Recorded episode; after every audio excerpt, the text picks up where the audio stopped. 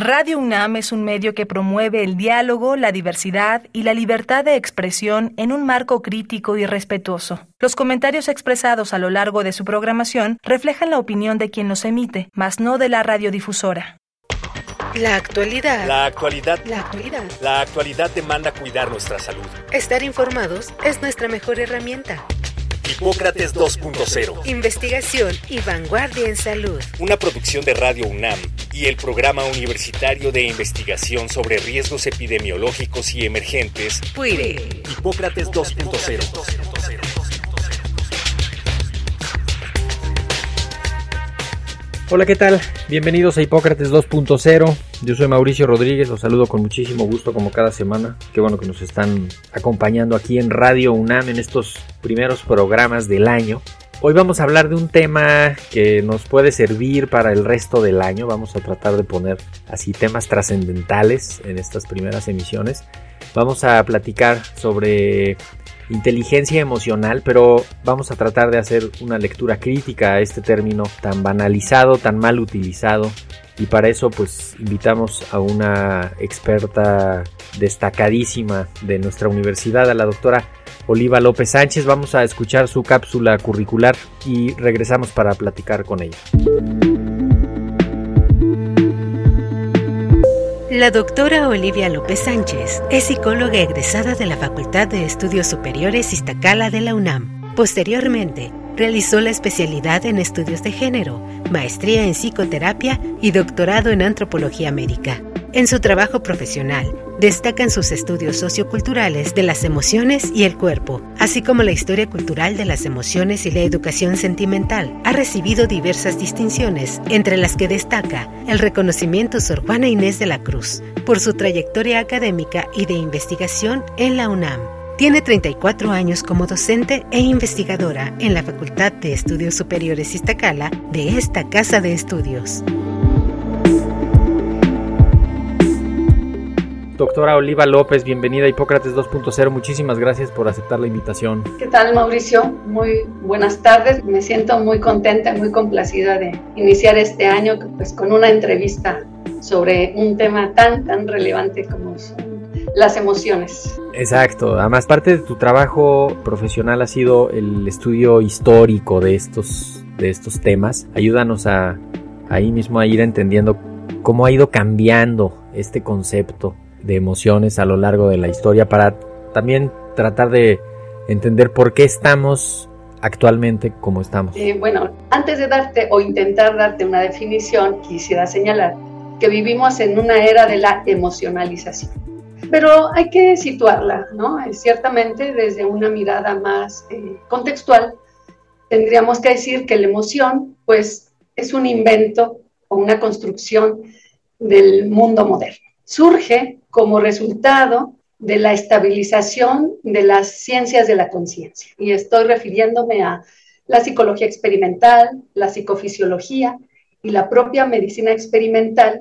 Pensamos en Claude Bernard, que en 1865 pues inaugura lo que se conoce como el método experimental en la medicina. Pero en el 19 hay un cambio radical. Entonces, ya no se hablará solo de pasiones, se hablará de emociones como este constructo científico y que además va a ser accesible, es decir, se va a poder eh, evaluar, explorar esa vida interior, esa vida moral a través de el propio cuerpo. Y ahí entonces empieza el inicio del concepto de la mano de la psicología, la medicina experimental Sí, la, toda la parte de salud mental. Me imagino que en términos generales las pasiones tenían una connotación hasta cierto punto negativa, porque era como, como que te pues como que te ganara el arrebato o que o también se necesitaba esa esa bravura para hacer alguna proeza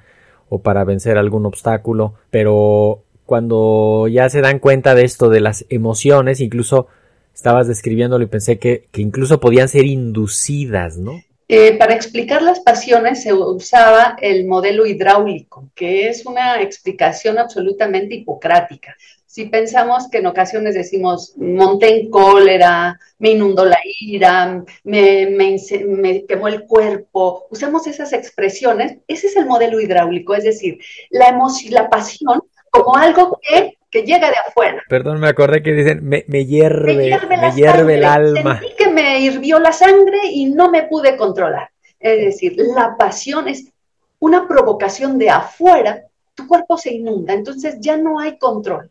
Y la pasión, patos, patología, justo se veía como algo negativo, como algo que podía llevarte a una mala acción, a un crimen, a una guerra. En cambio, la emoción, como es una respuesta orgánica, fisiológica, y con los avances se va a decir psicofisiológica, por lo tanto es regulable. Y además, mientras que a la pasión no aparece la noción de voluntad, porque es un término moderno, la emoción va a tener una característica, que es la voluntad. Por lo tanto, el control. Y de ahí entonces que si está en el cuerpo, que si es interior, hay una posibilidad de ajuste, de manejo, de control, de voluntad. Y esas serán las bases fundamentales sobre las cuales empieza a tener un derrotero el concepto de emoción. Para eh, William James decía que estaba por verse en qué parte del cuerpo estaba. Él todavía no desarrollaba esta idea cerebralista de la emoción.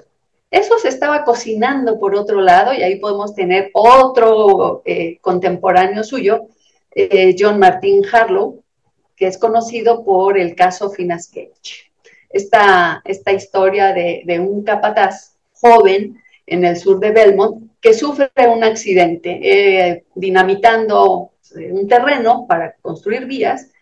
Una barreta sale volando y le atraviesa el cráneo y le sale por la mejilla. Eh, para asombro de todos los que estaban allí, el joven Finas Gage no solo no murió, no perdió el conocimiento. Lo atienden y el tipo regresa a trabajar, pero empieza a tener una modificación en su comportamiento. Eh, antes del accidente era amable, gentil, hasta obediente, Después del accidente se tornó un tipo irascible, eh, poco tolerante, grosero y lo despide. Bueno, vive muchos años, pero finalmente muere y Harlow estaba muy interesado que qué había pasado en ese antes y después, en ese cambio repentino. Le pide a la familia que, le donen el, cráneo del señor Gage y hacer sus análisis. Y para la época de, eh, un poquito adelante William James, él empieza entonces a hacer ese análisis y encuentra, eh, digamos, lanza sus primeras hipótesis y es como el cerebro fue tocado en un sector del hipotálamo donde ahí se controlaban las emociones. Entonces es fantástico porque van a ser los primeros acercamientos de la teoría modular, que por supuesto ya tiene otro antecedente, que es la frenología. Entonces es interesante cómo se van sumando todos estos avances, estas teorías de la mente, de la explicación de la conciencia, para dar lugar a la emoción pues como la va a retomar muchos años después también el mismo Darwin y 100 años después, Paul Ekman, Antonio Damasio. Entonces, tiene en verdad una, una larga, larga data. Y aquí William James tiene, eh, como para que se entienda o quienes nos, nos están siguiendo en el programa entiendan qué es eso de la emoción como quebranto orgánico. Suena muy teórico. Bueno, tenía muchas frases, William James, pero hay una que, es reveladora, muy, didáctica. Decía, no lloro porque estoy triste, estoy triste porque lloro. Lo que refleja allí es que la emoción es una respuesta periférica. Ante un estímulo viene un quebranto orgánico, sea de llanto, de, huida, sea de, de paralizas, ¿no? Y luego entonces viene un proceso cognitivo que dices, me siento triste porque lloré. Ese es el quebranto orgánico. La emoción es ante todo una respuesta fisiológica. Y años después, esto estamos pensando en eh, finales del siglo XIX, para principios del siglo XX, pues estas discusiones siguen y va a haber una eh, explicación centralista de la emoción. Y a la fecha podemos tener esas dos grandes teorías, la periférica, que es organicista, y la centralista, que es cognoscitivista, porque viene la otra explicación. Yo veo el estímulo, siento miedo y luego corro. Entonces, en el segundo caso, la emoción es una respuesta cognitiva, ¿no? Psicológica. De adentro, de adentro mío, ¿no? No, no es una o sea, no es una reacción a lo externo, sino una formulación mentalista que yo hago una exacto, de lo que estoy percibiendo fuera. Y luego es interesante porque Damasio, pues que es mundialmente conocido y el más famoso de los neurocientíficos, en los 90 eh, con, en el 94 que publica su libro que pues, lo hizo el bestseller, El error de Descartes, allí lo que va a señalar es que mientras que todas estas teorías habían puesto como una tensión binaria, que son estas lógicas estructurantes binarias en el mundo occidental, la emoción por un lado y la razón por el otro, y siempre la emoción como en la parte más asimétrica, como más devaluada, pues con, avances en las neurociencias, eh, Damasio declara pues que no hay más ese binarismo, que la emoción no es opuesta a la razón, sino que la emoción incluso es un tipo de pensamiento visceral. Y él le va a llamar marcadores somáticos. Y sobre eso se empiezan a hacer una serie de experimentos fantásticos donde él va a ir demostrando que antes de que la emoción, ¿no? Se convierta en una cognición, el cuerpo ya tiene una inteligencia, responde frente a cosas. Le llamaríamos intuición, por ejemplo. Exacto, pero que además esto ayuda a, diferenciarlo de lo, binario, también se podría traducir como encendido apagado, o está prendido o está apagado, o se percibe o no se percibe, pero esta, este abordaje está diciendo, hay unos marcadores tempranos de que ya empezó la emoción a dar respuesta fisiológica, no te das cuenta todavía de manera consciente porque no crees que es, podría ser como decir, eh, eh, cuando empiezas a estar un poquito nervioso, como una cierta ansiedad de que, de que algo va a pasar, de que vas a ver una película que te gusta, de que vas a ver a alguien o de que va a ocurrir algo que te da este miedo o algo así, pero que desde dos días antes estás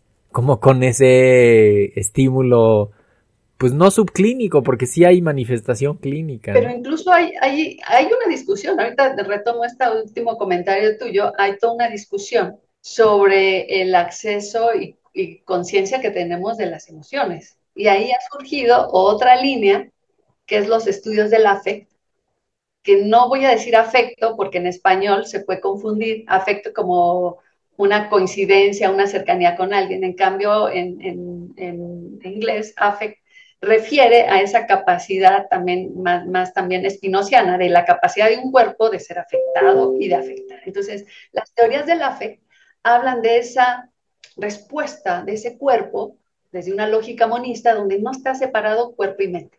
Y ya de ahí hay una, una manifestación a la cual, dicen muchos teóricos, eh, que hay rangos, digamos, unos más eh, minimalistas y otros más maximalistas, que hacia la fe no puedes tener acceso, salvo una observación de segundo orden, ¿no? Entonces, después de esta conversación, nosotros viéramos el video, podríamos tener acceso a nuestro AFEC, pero no ahorita, sino hasta después que viéramos nuestra grabación, que nos escucháramos.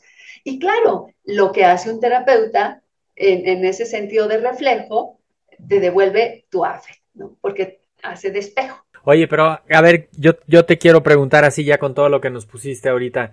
¿De quién o de qué dependen las emociones ya como en el, en el concepto contemporáneo? ¿Si son de uno o ya son de la sociedad y la sociedad que, ya de quién de quién dependen las emociones aunque las emociones conciernen al yo aunque la, su expresión y, digamos y, la la expresión está regulada por el mundo social, no deja de tener en su experiencia, que es la parte corporal sensible, no deja de estar o de acontecer en ese entrecruce entre las relaciones sociales y colectivas. Es decir, lo que sentimos y lo que expresamos de lo que sentimos, experiencia y expresión de las emociones, si bien son procesos psicofisiológicos, no podemos negar que rebasan al yo, que rebasan al individuo en su, en su expresión y que están reguladas por la sociedad, por la cultura en la que se habita, por el género al que te ascribes, por tu nivel eh, educativo, por tu bagaje cultural. Es decir, rebasa y es una interfaz del individuo con lo social. Por eso, eh, voy a citar a una socióloga norteamericana, socióloga de las emociones, Early Hochheim, habla de tres funciones de las emociones. Dice, la emoción tiene una función expresiva que nos dice qué decir, cómo decir. Una función normativa que nos dice cuánto sentir, dónde sentir. Y una función política, qué intención tiene mi expresión emocional. Y aquí te quiero poner ejemplos en cada caso. Entonces, la función expresiva. Ella le llama eh, las feeling rules, ¿no? Como si vas a una, si vas a una fiesta, si vas a, vas a ponerte a, contento, contenta, vas a bailar, pero no te vas a poner a llorar, ¿no? Eso puede ser disruptivo, de la misma manera que no podrías llegar a un velorio eh, a carcajada abierta, ¿no? Eh, es decir, hay normas que regulan. Entonces, la vida emocional también es regulada en función de las expectativas sociales e incluso en, una misma, eh, país, nuestro México que es diverso, plural, pues las funciones emocionales, las expresiones emocionales son diversas, hasta por edad.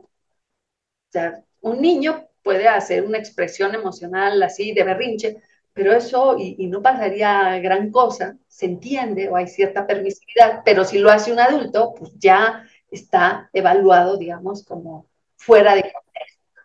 Entonces, de eso digamos que dependen las emociones, de incluso también de, del género. Hay emociones que hacen, que están vinculadas con los roles. O sea, sin una vida emocional no se conformarían las identidades y roles de género. Y que también tiene un lado ahí como pues, negativo, ¿no? Porque esto hace que, por ejemplo, muchas emociones que deberían de sentir y administrar los hombres, este, no se dan permiso porque la sociedad no. De hecho, por ahí quería que, que nos fuéramos como a hablar de la emocionalidad y de del gozo estético, de, la, la, la, relación entre emoción y experiencia, y, lo remito con algo que, vivimos durante COVID, muchos de los más afectados fueron hombres que se tardaban en ir al diagnóstico porque no querían este, sentirse vulnerables o porque creían que se las podían de todas y cuando llegaban a los servicios médicos ya estaban muy mal.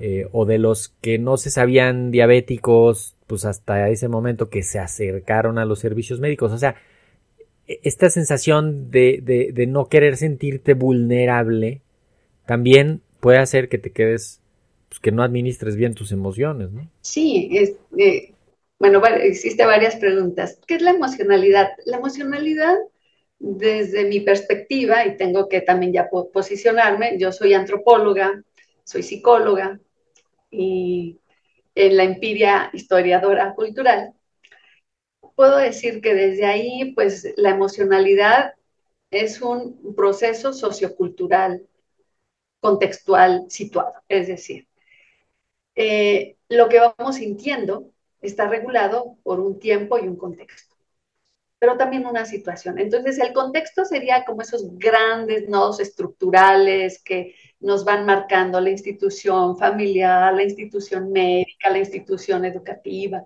pero la situación es lo que te enfrentas en el momento.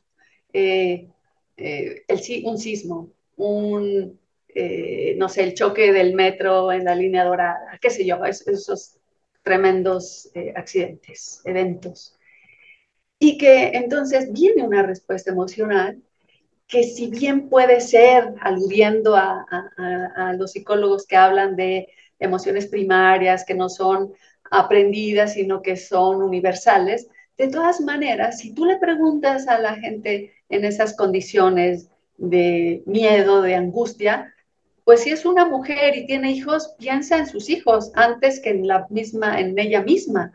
Si es un hombre y está, puede estar soltero o casado, va a pensar en que este, se tiene que salvar, ¿no? Y, no estoy diciendo que sea egoísta, quiero decir que hay roles estructurantes que hablan de que la emocionalidad también está anclada con, con esas, esas formas, ¿no? Entonces, hay una eh, historiadora que se llama eh, Joan Burke y ella tiene un libro fantástico sobre historia del miedo. Entonces, no solo indagó el miedo en siglos anteriores, sino que en el siglo XX se fue a preguntarle a hombres y mujeres qué les daba miedo. Y ella encuentra que, que el miedo, considerada desde Darwin, pasando por Ekman, es una emoción básica, es una emoción primaria, sobre lo cual yo tengo mis dudas, si podemos clasificarlas así. Eh, ella encuentra que las mujeres les daba miedo que les pasara algo a sus hijos, a sus maridos, a sus familias. Y cuando hacía la misma pregunta, a los hombres les daba miedo perder su trabajo, perder su estatus, perder su condición económica, sí, para mantener a su familia. Lo que, lo que te quiero decir con esto es que entonces la emocionalidad es un proceso que se vive en lo orgánico, se procesa en, la cultura y se significa eh, en un contexto. Entonces tiene estos distintos niveles ontológicos de realidad y dependiendo de dónde querramos estar, de acuerdo a nuestra disciplina o enfoque, pues va a emerger como una manera de verlo, ¿no? Para mí la emocionalidad es eso. Oye, Oliva, quiero, en estos últimos minutos que, le ayudemos a la audiencia cómo vincular, bueno, primero reconocer que, las emociones tienen una relación también con la salud mental, ¿no? Y que eh, hay algunos aspectos del, pues, de alteraciones en la salud mental que, que pueden estar vinculados a las emociones y al mismo tiempo cómo advertir estos indicadores tempranos de que no se están gestionando bien las emociones o de que las emociones están empezando a interferir con la funcionalidad eh, social, afectiva, eh, eh, con la familia, con los amigos. ¿Dónde están los límites entre lo normal y lo patológico? No los vamos a establecer en los siguientes dos minutos, pero, pero que se lleven algo como, como práctico, que, que, que digan, ah, pues sí, me, me, me, voy a fijar en esto, puedo hacer tal cosa. Claro. ¿Por dónde? El tema de las emociones, yo primero eh, quisiera como poner como un llamado, un, un subrayado. Eh, no nos sintamos autorresponsables de nuestras emociones. Porque si consideramos lo que he tratado de comentar o de compartir en, esta, en este momento, si las emociones están atravesadas por esas expectativas sociales, luego mis emociones no son necesariamente mi responsabilidad. Entonces, si yo siento tristeza, angustia, miedo, depresión, es un llamado para mirar también cómo está mi vida, cómo está, qué lugar ocupo en esta sociedad. Y eso me permitiría entender que a lo mejor mi depresión se debe no solo a una a déficit de manejo, a una falta de resiliencia, a una falta de habilidades blandas, sino que hay una condición contextual, pues que me pone allí, ¿no? Y que sí es importante tener un manejo de las emociones, pero no como un control de daños, sino entender que son sobre todo un recurso y, y una manera de entenderme y de entender al individuo, al sujeto social humano, en un contexto más amplio, social y económico, porque la salud mental requiere estas explicaciones no de contexto, sino de, eh, de ontología para no responsabilizarnos en la primera persona de nuestra salud mental. Hay otras cuestiones como bienestar que dependen y, definirán la salud mental de una persona. Sí, pero, pero que sí hay un, un elemento individual donde hay una, un área de acción y de control que puede tener el, individuo, también podría interpretarse mal y pensar, pues es que eh, todo me viene de fuera y yo no soy responsable de nada y, entonces también ahí se suelta esa parte de la responsabilidad y se transfiere a otros que no, no sería tan, tan adecuado, sino asumir que estamos inmersos en esto, que son muchos los estímulos y las condicionantes que nos pueden afectar y la reacción que vamos a tener a esto. O sea, lo ideal sería estar pensando en eso. De hecho, decíamos que el programa se iba a titular Inteligencia Emocional, una lectura crítica. A ver, eh, ¿existe la inteligencia emocional? ¿Qué, qué, ¿Con qué quiere cerrar? Bueno, la inteligencia emocional es un concepto que acuñó eh, Daniel Goleman en 1995, pero solo quisiera señalar que siendo él sobre todo periodista y comunicador, llama la atención que haya sido él y no el precursor de este concepto quien lo hizo famoso.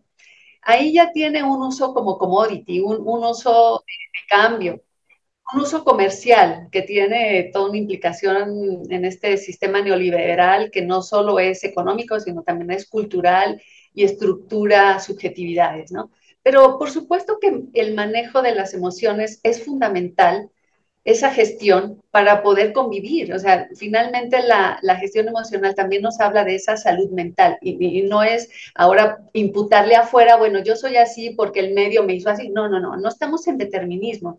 Más bien tener unas miradas mucho más dialécticas, mucho más vinculantes que permitan entender que sí, que hay maneras de gestionar y mejores formas de gestionar las emociones y que la emoción es un motor fundamental de cambio. De ahí que quisiera cerrar con que nos diéramos la idea de qué tan conveniente es hablar de emociones primarias, secundarias o positivas y negativas, que eso es mi, mi tema con la inteligencia emocional cuando les da una valencia, porque pongo un ejemplo, el miedo y la ira podrían ser consideradas emociones negativas y sin embargo son movilizadoras de cambio, de acción social y de justicia, versus la felicidad, eh, que es una emoción positiva, puede ser una obturadora de una postura crítica frente al mundo. Entonces, mm, digamos que está bueno el manejo, pero pensemos que eh, hay mucho que,